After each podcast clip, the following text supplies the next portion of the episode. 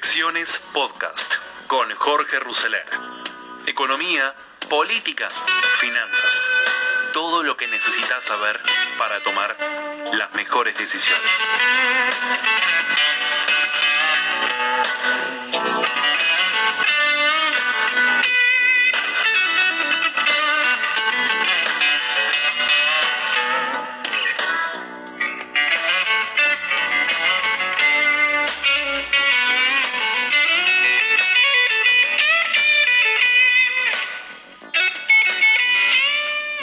A este capítulo de proyecciones de hoy martes 15 de diciembre del 2020. Para comenzarlo, Enrique Sebach, periodista, economista, ex director del Banco Central. ¿Qué opina con Marcelo Longobardi respecto de las últimas medidas del ministerio comandado por Martín Guzmán? Bueno, muy bien. Este, quiero hacer una consulta al economista del señor Enrique Sebach, eh, de un dato central del día de hoy, que no quiero que pase desapercibido, esa es la idea. Por eso consultamos a Quique, eh, que el tenemos, tenemos en línea. Buen día, Enrique. Buen día, buen día, buen día a todos. ¿Cómo va? Tanta trayectoria, ¿no? Tantos años en Tantos medios, en la años, vida tantos años para que después terminar en, en Quique. Pero bueno, ese es el destino, es el destino. Hola, Quique, te dice por ahí. Sí, por ahí. Y bueno, el otro el sábado que vos estuviste por, por una zona que conocemos, este, era mm, generalizado el, el saludo. Pero bueno, ¿qué le vamos a hacer? ¿Qué va a hacer? Bueno, contanos una cosa, querido Quique. ¿Qué significa que la Argentina pague hoy una tasa de interés de 16% en dólares? Bueno, a ver, eh, tenemos que aclarar los tantos. Este, una cosa es lo que el bono eh, paga y otra cosa es lo que el bono rinde.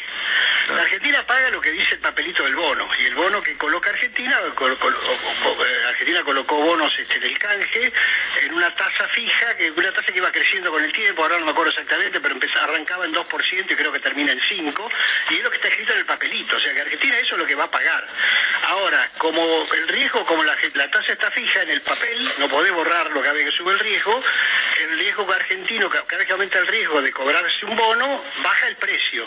Entonces la tasa implícita, o sea, que el bono le rinde al, tenedor de ese bono, empieza a subir. Para ponerte un ejemplo, si vos tenías, co- compraste un bono a 100 que paga el 5%, vos te ganás el 5. Ahora, si ese bono en vez de valer 100, lo, compra, lo compraste a 80, ya te ganás el 5 más esa diferencia del capital que te dan de más y así sucesivamente. Entonces el problema de Argentina es que hoy un bono argentino rinde 16% dice, o, o 17, una cosa, una cosa estrafalaria, lo que implica que Argentina, si hoy quisiera colocar nueva deuda, el que lo va a tomar dice, no, pero escúchame, yo tengo un bono tuyo que vale 17, vos me, para, para comprarte otro, otro bono tuyo, quiero 17. El otro tema es lo que estuvo haciendo Argentina en estos tiempos para intervenir en el mercado de, de bonos y de dólar y el CCL y toda esta historia que conocemos, en donde tanto el Banco Central como organismos oficiales estuvieron vendiendo esos bonos a ese precio de liquidación.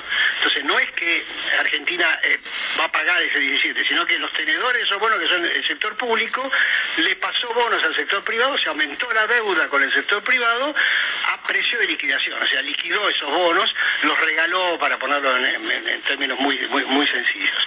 Y lo es lo que hizo ayer o antes de ayer, ya no acuerdo cuándo fue la operación, que como Eh, eh, para, colocó bonos en dólares canjeados a bonos en pesos, o sea, dijo, bueno, dame bonos en pesos, yo te doy bonos en dólares, esa relación de canje se hizo con una tasa implícita también del 16-17%, porque si no na- nadie hubiera entrado a canjearlo, porque dice, no, para- no, no voy a comprar más caro lo que se vende en el mercado más barato.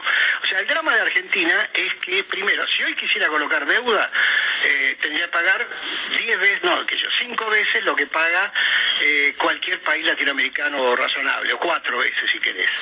Segundo, que cualquier empresa que tiene que endeudarse en el, mundo para conseguir capital o para conseguir inversiones, la tasa con la que la miden eh, es la tasa de riesgo argentino, porque se supone que el riesgo argentino del bono es el menor, así que de ahí para arriba todo lo que quieras.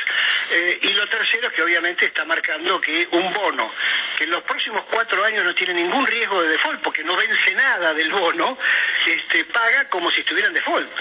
Lo que implica que nadie quiere tener un papel argentino este, en su cartera, digamos, ¿no? O, o- o, perdón Enrique, o que todo el mundo todo el mundo des cuenta que dentro de cuatro años Argentina va a volver a defoltear. Sí, bueno, por supuesto, porque está una cosa vinculada a la otra. Si nadie quiere tener deuda argentina, como la deuda nueva se paga, como la deuda se paga colocando nueva deuda, nunca se paga pagando, dicen, bueno, estos pibes no van a poder colocar nueva deuda cuando les venza, por lo tanto no van a pagar. Así que es todo el mismo, el mismo, el mismo círculo, este, obviamente, que marca, bueno, las dos cosas que hemos marcado siempre. Primero, que el modelo de negociación de la deuda finalmente fracasó y que la Argentina no logra quebrar la desconfianza que se tiene en la política económica argentina, ¿no? Eso es correcto. ¿Cuánto paga interés en dólares, eh, no sé, Bolivia, Paraguay, Chile, Uruguay? estuvieron colocando deuda, bueno, Chile mucho menos porque Chile es, otra cosa, pero sé yo, al 4, al 5, al 3 y pico, depende de los plazos y depende de las condiciones y las garantías, pero digamos 4 puede ser una tasa razonable, 5 si querés, con toda la furia, digamos, ¿no? ha habido alguna colocación también un poquito más arriba, pero en general cualquier país latinoamericano hoy está... Porque no te olvides que la tasa hoy en el mundo es cero, o inclusive negativa, de de que 4 o 5 ya es pagar cuatro veces o cinco veces la, tasa del bono americano, digamos, ¿no? Este, y eso es lo que paga hoy cualquier país normal, digamos, ¿no? Bueno, me parece, me parece un dato que me parece relevante para... no, es muy relevante. además, este, vos fíjate, el tema de las, de las, políticas, este, de, la confianza en las políticas, digamos, ¿no? Yo hoy miraba, recién estaba hojeando los diarios, mientras, este, obviamente en la mañana, hay una foto que creo que vos la comentaste, pero a mí me parece que es el símbolo del problema de Argentina de hoy. Está el presidente de la Nación con una mm, señorita, no sé, creo que es modelo o actriz, no, no, no, no la conozco, eh, con una, posando con una urna en, en la casa de gobierno con un lema que va en contra de su política. O sea, el presidente está eh, con la Cancillería tratando de alentar acuerdos con China para, para granjas porcinas, esos buenos o malos, son, es una fenomenal inversión para venderle carne de porcina a los chinos, este, y pone y, posa en una con una con un cartel que dice esta política está mal. Entonces, este, la verdad que es muy difícil analizar la, la, política económica argentina en este contexto, ¿no? Porque, digamos, una cosa es que el presidente, bueno, que se oponga a una política de los opositores, valga la redundancia, o se oponga al Senado y entonces vete algunas, algunos artículos. Y otra cosa es que se oponga a sí mismo, digamos, ¿no? Este, es muy complicado. Pero bueno, eh, eso, todo esto, cuando vos lo sumás, sumás todo lo que vos contaste todos los días, este, termina en 17% de tasa de interés implícita de los bonos de, los bonos argentinos, ¿no? Sí, correcto. hoy se va a conocer la tasa de inflación, ¿es hoy el día de la tasa de inflación de noviembre? Eh, creo que es el, el jueves, o no, no recuerdo bien el calendario, mañana o el ah. jueves, pero, pero podría ser hoy también, no, no, no, no me acuerdo el calendario, sí. Vamos a hablar de inflación del orden del 3,8, casi 4. Y la tasa de inflación de los últimos, de estos meses va a estar, está entre 3 y 4, seguramente más cerca de 4 que de 3, eh, que es lo que veníamos hablando, ¿no? Es decir, empieza... Hoy, hoy, hoy, va a ser hoy, hoy es hoy es el día. ¿Perdón? Hoy es el día, hoy se va a conocer. Hoy, ah, bueno, ok. Este, eh, digo, empiezan a verse las consecuencias de, de, la emisión monetaria y de la brecha cambiaria que veníamos contando siempre, más el aumento de algunos precios que tienen que ver con la mejora de los precios de los commodities, porque nosotros este, nos ponemos contentos porque sube el precio de la soja, pero también sube el precio del maíz, sube el precio del trigo, etcétera, que son bienes que, o productos o insumos para la carne argentina o para los alimentos argentinos, etcétera. Entonces hay también precios sobre los, eh, precios de los alimentos, pese a que estamos en precios máximos, en precios controlados, que no aumentan las tarifas, etcétera, etcétera. ¿no? Pero efectivamente la inflación es el, problema este, básico de esta historia, de la que también este, no forma parte de la agenda, o mejor dicho, forma parte de la agenda porque la inflación te ayuda a licuar y entonces este, engañás diciendo que sube el mínimo imponible cuando baja, engañás diciendo que, este, aumentan los salarios cuando bajan, eh, y, y etcétera, etcétera. correcto.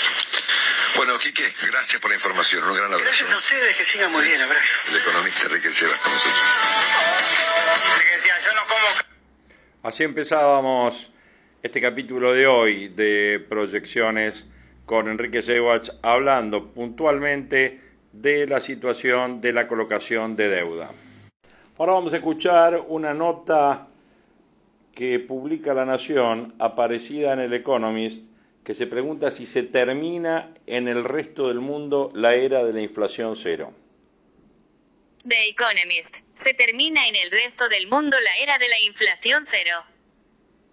A los economistas les encanta discutir, pero casi todos estarán de acuerdo en que la inflación está muerta. Así comienza un artículo de The Economist publicado esta semana que analiza la posibilidad de un resurgimiento de la inflación en el mundo post-pandemia. Para la Argentina, que desde 2010 ocupa el segundo lugar en el ranking de los países con mayor inflación de América Latina, después de Venezuela, esta frase parece un disparate. Evidentemente, el artículo contempla la inflación a nivel global y no está hablando de la Argentina ni de Venezuela. La premisa de una inflación baja está enraizada en las políticas económicas y los mercados financieros del mundo. Es por eso que los bancos centrales pueden reducir las tasas de interés a alrededor de cero y comprar montañas de bonos del gobierno, también explica cómo los gobiernos han podido emprender un gasto y endeudamiento épico para salvar a la economía de los estragos de la pandemia, señala el artículo. La búsqueda de rendimiento ha impulsado el índice de acciones S&P 500 a nuevos máximos incluso cuando el número de estadounidenses hospitalizados con COVID-19 ha superado los 100.000. La única manera de justificar un mercado de valores tan candente es si espera un repunte económico fuerte pero sin inflación en 2021 y más allá, indica el artículo. Argumentos inflacionistas. Sin embargo, una banda cada vez más ruidosa de disidentes piensa que el mundo podría emerger de la pandemia hacia una era de mayor inflación. Incluso una pequeña probabilidad de tener que lidiar con un aumento repentino de la inflación es preocupante, porque el stock de deuda es muy grande y los balances de los bancos centrales están abultados. En lugar de ignorar el riesgo, los gobiernos deberían tomar medidas ahora para asegurarse contra él, sugiere el artículo. Los argumentos inflacionistas hoy son más fuertes que en el pasado, un riesgo es un estallido temporal de la inflación el próximo año. En contraste con el periodo posterior a la crisis financiera, las medidas generales de la oferta monetaria del mundo rico se dispararon en 2020, porque los bancos han estado prestando libremente. Atrapadas en sus hogares, las personas no han podido gastar todo su dinero y sus saldos bancarios han aumentado. Pero una vez que se vacunen, los consumidores exuberantes podrán emprender una juerga de gastos que supere la capacidad de las empresas para restaurar y ampliar su capacidad, lo que provocaría que los precios suban. La economía mundial ya muestra signos de sufrir atascos, el precio del cobre, por ejemplo, es un 25% más alto que a principios de 2020.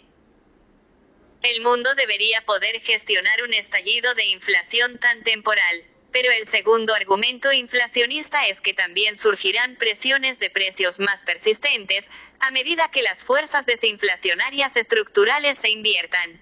En Occidente y en Asia, muchas sociedades están envejeciendo, creando escasez de trabajadores. Durante años, la globalización redujo la inflación al crear un mercado más eficiente de bienes y mano de obra. Ahora la globalización está en retroceso. El tercer argumento es que los políticos y los funcionarios son complacientes. La Reserva Federal dice que quiere que la inflación sobrepase su objetivo del 2% para compensar el terreno perdido. El Banco Central Europeo, que anunció más estímulos el 10 de diciembre, aún puede seguir su ejemplo, los políticos, agobiados por la necesidad de pagar el envejecimiento de la población y la atención médica, favorecerán cada vez más los grandes déficits presupuestarios. Consecuencias.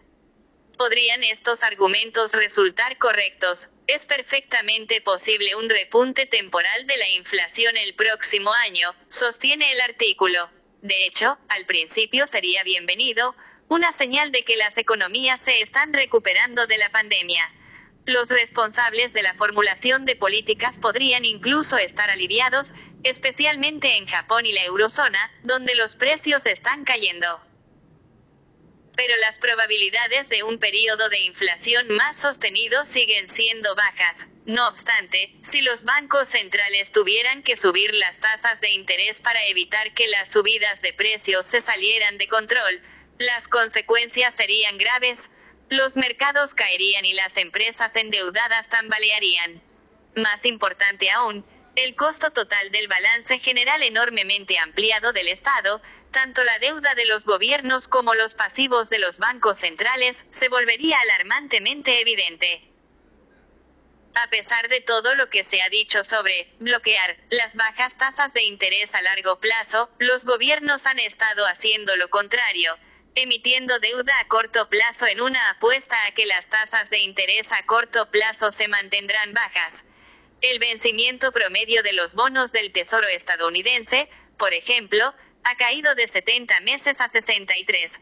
Los bancos centrales han estado haciendo una apuesta similar, debido a que las reservas que crean para comprar bonos tienen una tasa de interés flotante, son comparables a los préstamos a corto plazo. Entonces, si bien la probabilidad de un susto inflacionario puede haber aumentado solo ligeramente, sus consecuencias serían peores. Los países deben asegurarse contra este riesgo de cola reorganizando sus pasivos. Los gobiernos deberían financiar el estímulo fiscal emitiendo deuda a largo plazo. La mayoría de los bancos centrales debería iniciar una reversión ordenada de la expansión cuantitativa, QE, y, en cambio, relajar la política monetaria tomando negativas las tasas de interés a corto plazo. Los ministerios de finanzas deberían incorporar los riesgos asumidos por el Banco Central en sus presupuestos. Acortar la madurez del balance del Estado, como en 2020, debe ser solo un último recurso y no debe convertirse en la principal herramienta de política económica, exhorta el artículo. Sin embargo, lo más probable es que los inflacionistas estén equivocados. Incluso el archimonetarista Milton Friedman admitió al final de su vida que el vínculo a corto plazo entre la oferta monetaria y la inflación se había roto, pero la pandemia del COVID-19 ha demostrado el valor de prepararse para eventos raros pero devastadores. El regreso de la inflación no debería ser una excepción. Fin de la nota. Bueno, acá se menciona, dice incluso Milton Friedman admitió al final de su vida que el vínculo a corto plazo entre la oferta monetaria y la inflación se había roto. Pero la pandemia ha demostrado el valor de prepararse para eventos raros pero devastadores. El regreso de la inflación en el mundo no debería ser una excepción. Así cierra este artículo de inflación y precios el Economist esta semana. Este gabinete es la salita azul. Le doy la derecha a Cristina. Hay funcionarios que no funcionan. Explicó Viviana Canosa participó de comunidad de negocios y le hizo estas declaraciones a José del Río. Arranquemos por la foto final. Eh, vos estabas transmitiendo desde el Congreso con una postura muy marcada a favor de las dos vidas y de golpe, ¿qué empezó a ocurrir?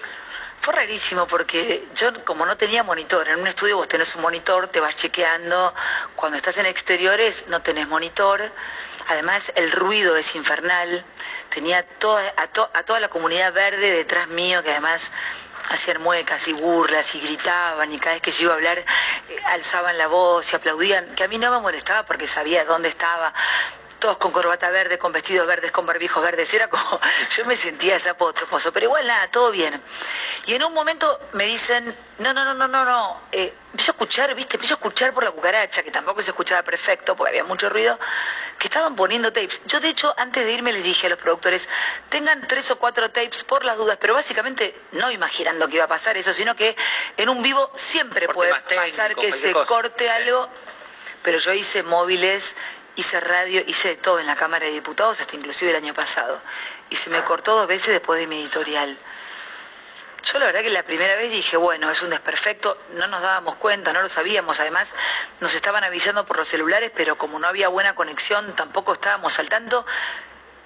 Empiezo la entrevista por segunda vez, ya la tercera, digo, bueno, esto ya me está como incomodando, empecé a ver que la gente decía, están censurando a Viviana Canosa, yo no quería ni pensar eso, porque aparte no me quiero victimizar, cero eso pero fue curioso. Y lo más curioso fue cuando termino que me voy este, a la plaza, a la marcha celeste, que me estaban esperando, y me, me, paro en el escenario, me invitan, me presentan, hablo con la gente, y viene al oído y me dice un, uno de los organizadores, acaban de llamar de la Cámara de Diputados, la gente que organiza esto, en las pantallas, en las ocho pantallas, que no podemos mostrarte. Y ahí dije, qué raro porque raro. Pero había ocho pantallas, te Ocho pantallas en las que se está viendo todo, menos plano. cuando vos vas a hablar. O sea, empezó el primer plano y qué sé yo. A ver, no, es siquiera es una cuestión de ego, es una cuestión de sentido común. Era la única que estaba arengando a la gente que estaba esperando y que estaba que venía de su vigilia y bueno, nada, me lo confirmaron, lo vi, después lo subí a las redes, qué sé yo, es, es- es raro porque si es censura, ponele, yo no le voy a poner ese nombre, si es censura es por decir lo que pienso, lo que siento y es por defender a las dos vidas, es por defender a un niño inocente, es por creer en la vida desde la concepción. Entonces, desde ese lado, si eso fue censura, es un horror. Vivi, ¿tiene un costo tomar una postura tan, tan marcada, digo, en nuestra Argentina que está tan dividida? Digo, esto que vos empezaste a plantear, yo pienso así, defiendo así, me planto así, eh, ¿cómo lo llevas después? Yo lo estoy llevando muy bien, pero te digo, José, que cuando llegué a casa eran como las 3 de la mañana, porque entre termino a las 12, me fui 12 y media, me quedé hablando con la gente de ahí, en, la Cámara de Diputados, me fui después a la marcha, pero llegó a mi casa a las 3 de la mañana. Y en un momento, viste, estaba en el living de casa después de darme un baño sola y digo, ¿Cuál es el sentido? ¿Por qué vivimos así? ¿Por qué uno no puede expresarse libremente? O sea, yo planto mi postura, pero me siento con una verde y lo debato. Cada una piensa como se le da la gana. Ahora, yo tengo todo el derecho de pensar lo que pienso, de defender la vida desde la concepción, y no me pueden censurar ni señalar por eso. O sea, las diputadas celestes que yo entrevisté ayer y los diputados me decían, la mayoría de los medios nos hacen una pregunta como para hacer de cuenta que hay un equilibrio y se van con los verdes. Y además los periodistas también y los medios de comunicación. A ver, no estoy haciendo una, crítica, estoy diciendo lo que pasa. Haces un zapping y la marcha verde. La celeste no estaba y yo que aparecía ahí me borraban de un ondazo. O sea, Sí, tener una postura es difícil, pero es mi convicción, es lo que pienso y es lo que soy. Y dije presente donde tenía que decir presente. Después las consecuencias, bueno, siempre están, pero no, no voy a pensar en las consecuencias, tengo que pensar en mis valores, en quién soy y en lo que creo, ¿Sabes básicamente. que hay dos estudios muy recientes, uno de Jorge Giacobbe, que Sí, claro. fue columnista tuyo, que le da una... Es columnista mío y es Bueno, amigo mío. eh, sí. Y le dio Y una... me va a hacer un asado hoy a la noche. Sí, muy bien, muy bien, que lo disfruten, que invite a la próxima. sí, sí. Eh, y le da una aceptación mucho más grande a nivel nacional Sí. a el equipo azul, por llamarlo de alguna manera. Hay otra encuesta muy reciente el viernes de Alejandro Caterberg de Poliarquía, que también lo que marca es que los azules o las dos vidas es la mayoría en términos de porcentuales, digo, te habla de un cuarenta y pico por ciento de los azules contra un treinta y pico de los, de los verdes. Sin embargo, si uno va a la opinión pública, pareciera ser lo contrario, ¿no? Pareciera ser que, que todo el mundo está pensando Pero en ¿a qué verde. le llamas opinión pública? Porque yo creo que, que, que, que sí está todo muy verde y está todo muy verde en capital, ¿no? Como digo yo, mucho progre de Puerto Madero, pero yo que recorro mucho el país, no ahora por la pandemia, pero que lo vengo recorriendo por trabajo hace muchos años, la Argentina es celeste. Anda a decirle a un tipo humilde, pobre, que aborte. Bueno, sí, como en todos lados hay, hay abortos, habrá abortos, pero, pero ellos que te dicen que los pobres no tienen los recursos y que abortan, la verdad es que no es así. O sea, la Argentina básicamente, a mi humilde modo de ver, es celeste. Todo lo que pasa en Capital creemos que es lo más importante. Y además la verdad que yo, sinceramente, otra cosa que me planteo y que me lo replanteaba ayer es, ¿qué se está celebrando cuando veo a las mujeres verdes en la plaza enardecidas, en bolas, desnudas? Con los bombos gritando y celebrando con chicos bebés con pañuelos verdes en la cabeza. No entiendo qué es lo que se celebra, porque yo celebraría la educación, celebraría que digan no a, eh, a una mujer este, que fue violada, pero el violador te lo sacó Pietragala hace siete meses y no está diciendo que ese tipo vuelva en cana. Entonces la verdad que hay una doble vara, hay una doble moral, hay un doble discurso.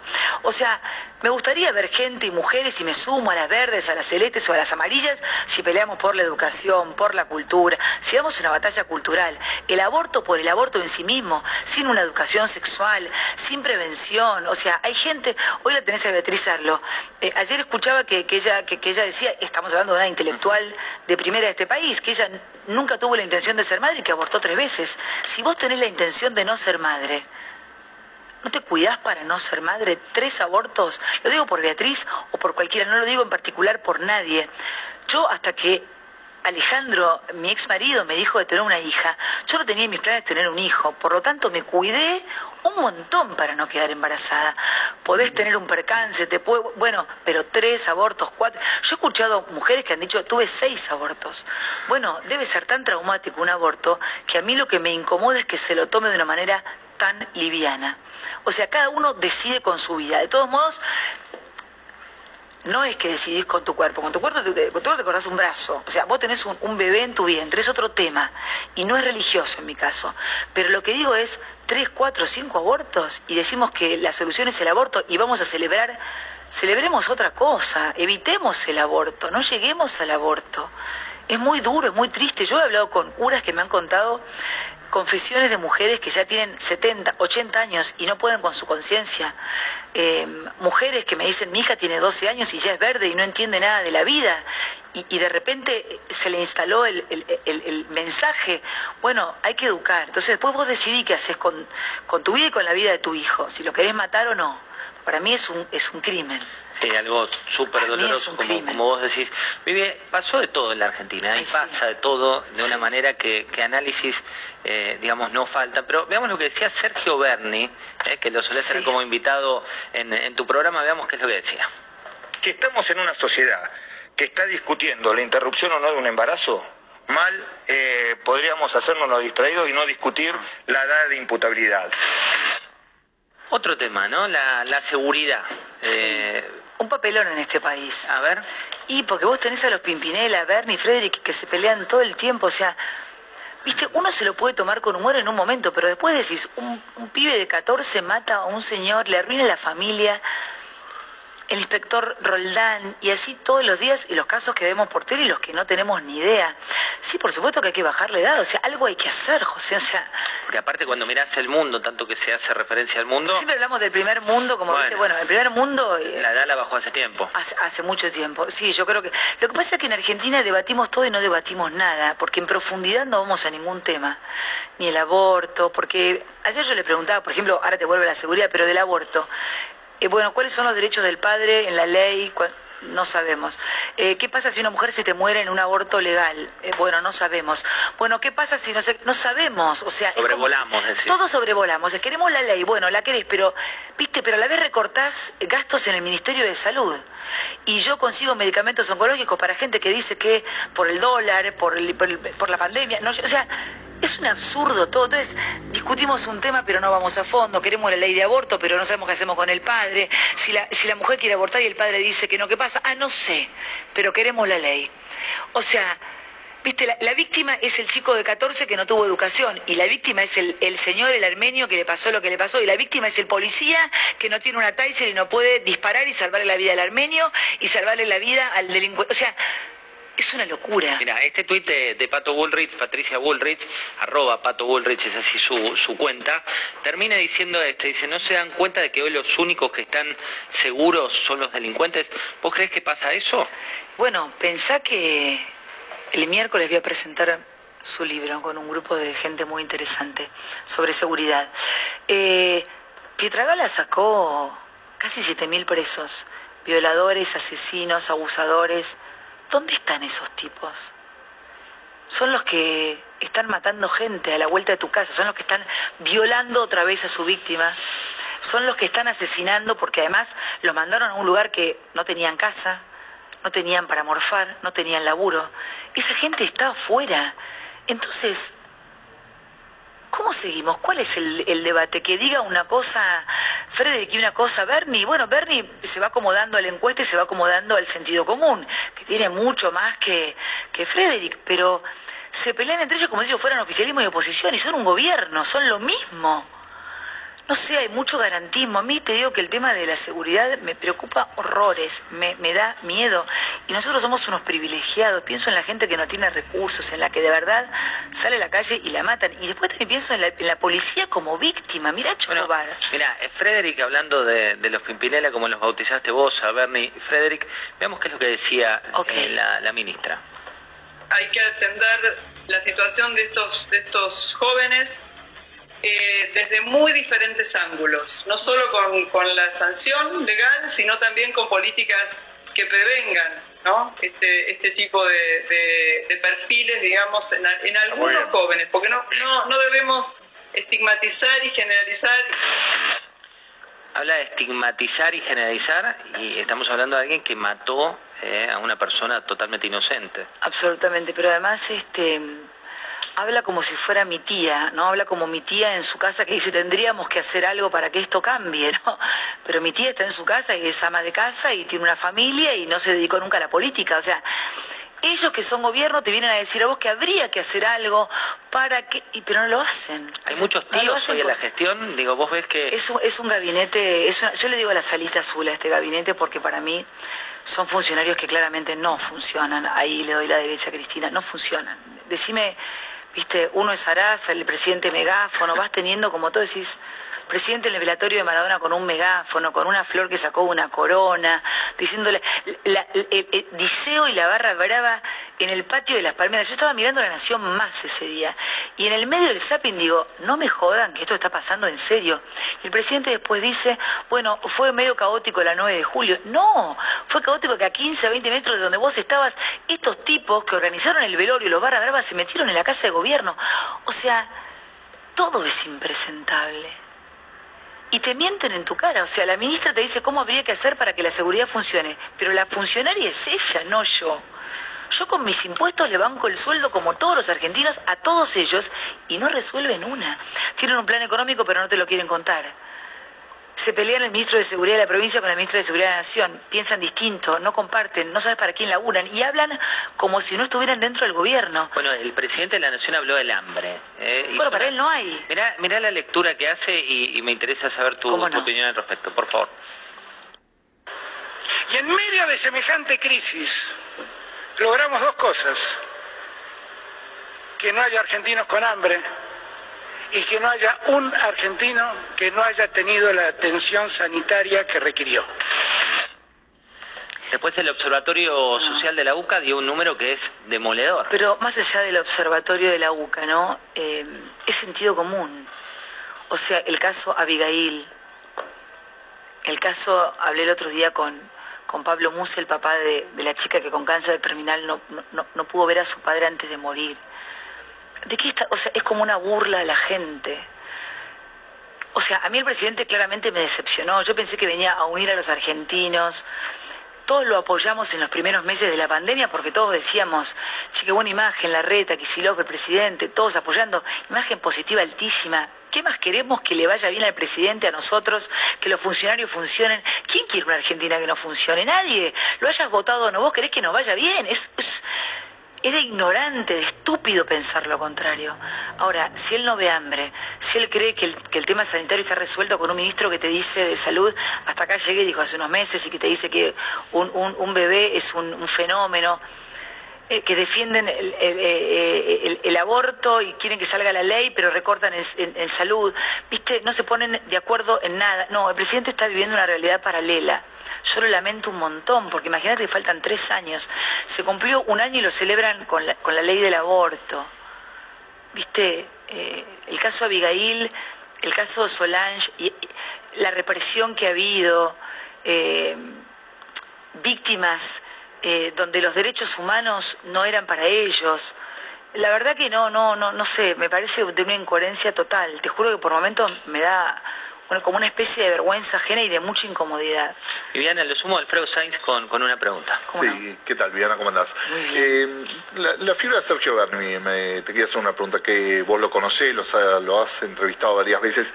¿Cómo crees que se puede sostener una persona que tiene un discurso tan enfrentado con el gobierno en tema de seguridad y con el sector más progresista del gobierno y a la vez está muy cercano a Cristina? ¿Cómo, cómo se entiende esa contradicción? No, te diría que, que, que a Berni no lo conozco tanto y no lo estaría entendiendo tampoco mucho.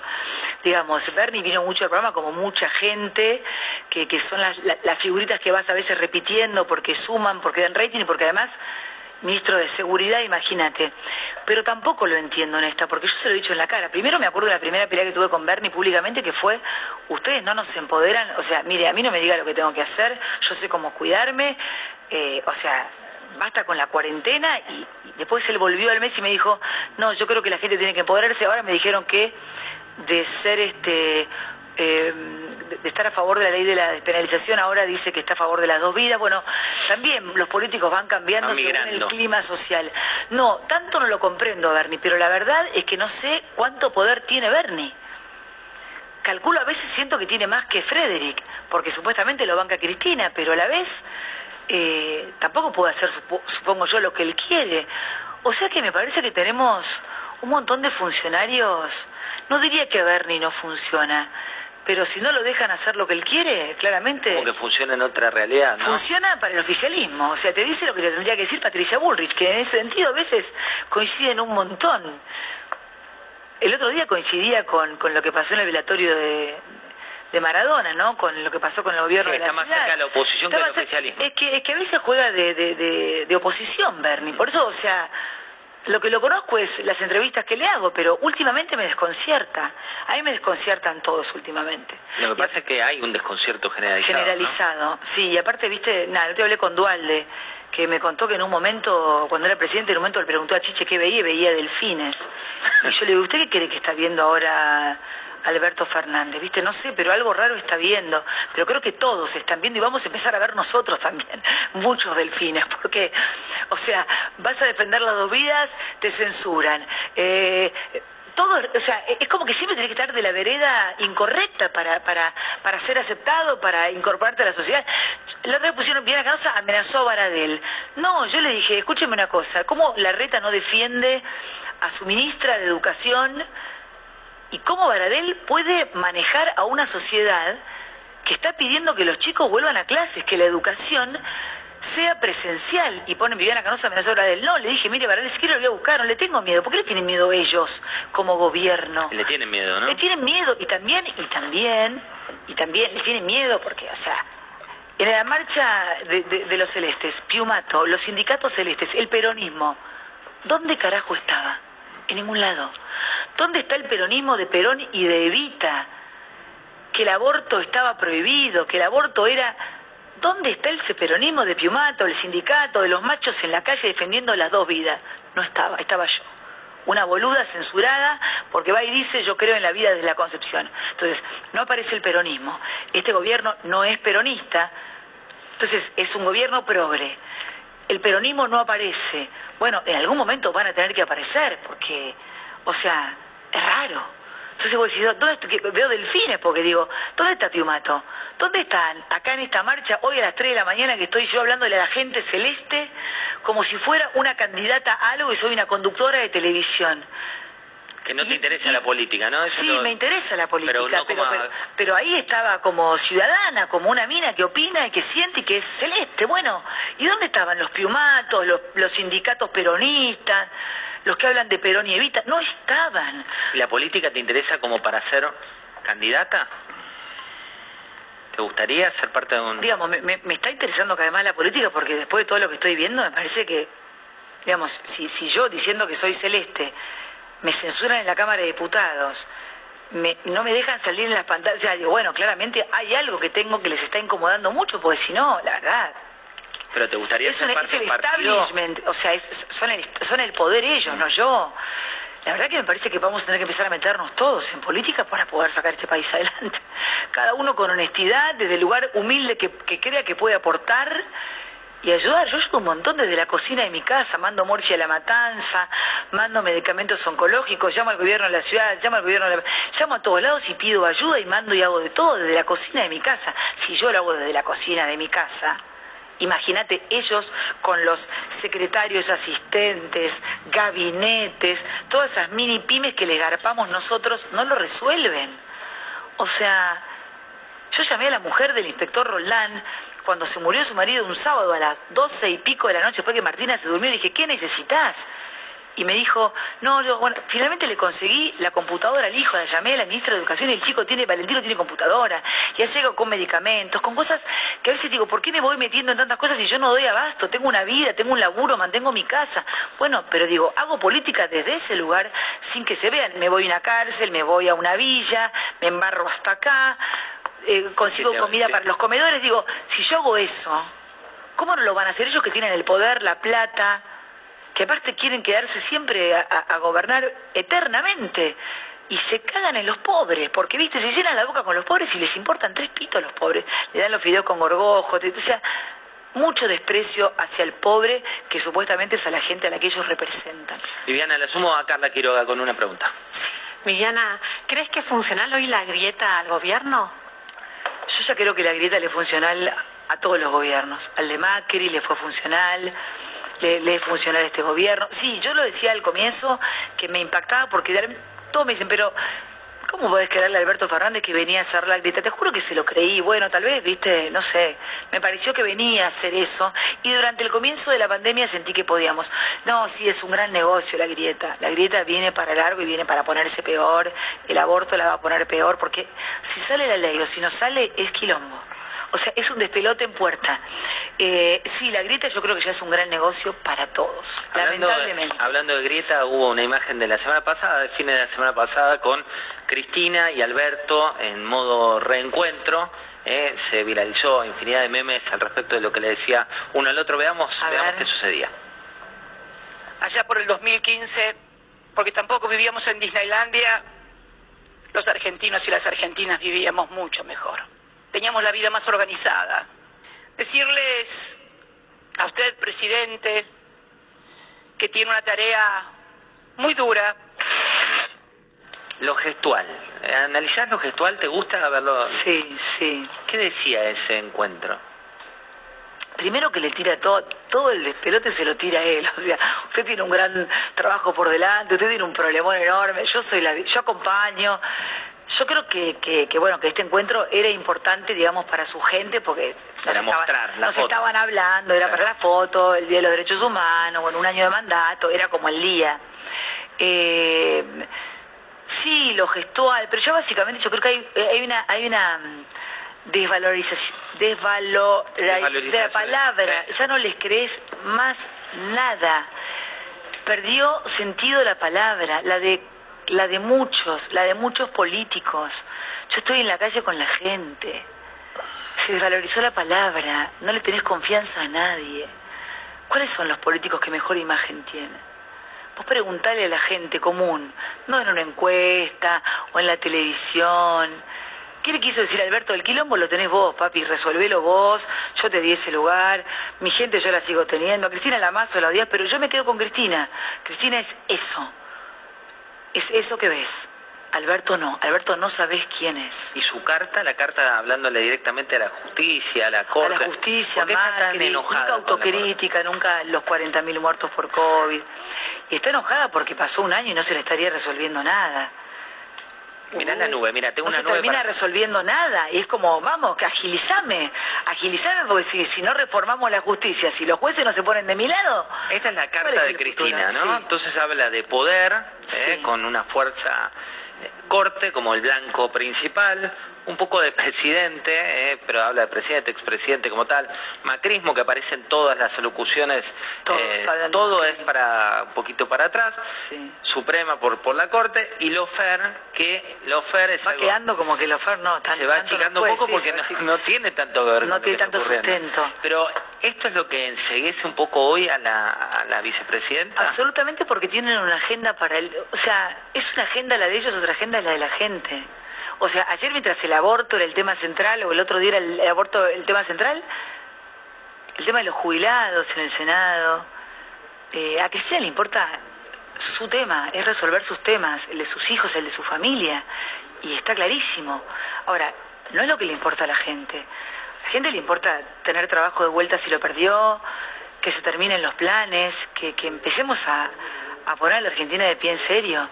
Yo lo veo muy difícil. Igual no pierdo las esperanzas, pero claramente los temas de Cristina no son los temas de la gente. ¿Y por qué crees que el gobierno logra que pasen ajustes brutales como fue el de jubilados si nadie opina del tema, nadie lo comenta? Bueno, pues tenemos también una oposición muy flojita de papeles. La verdad que la oposición no está a la altura. La oposición está muy tibia. O sea, muchachos, digan algo, hagan algo.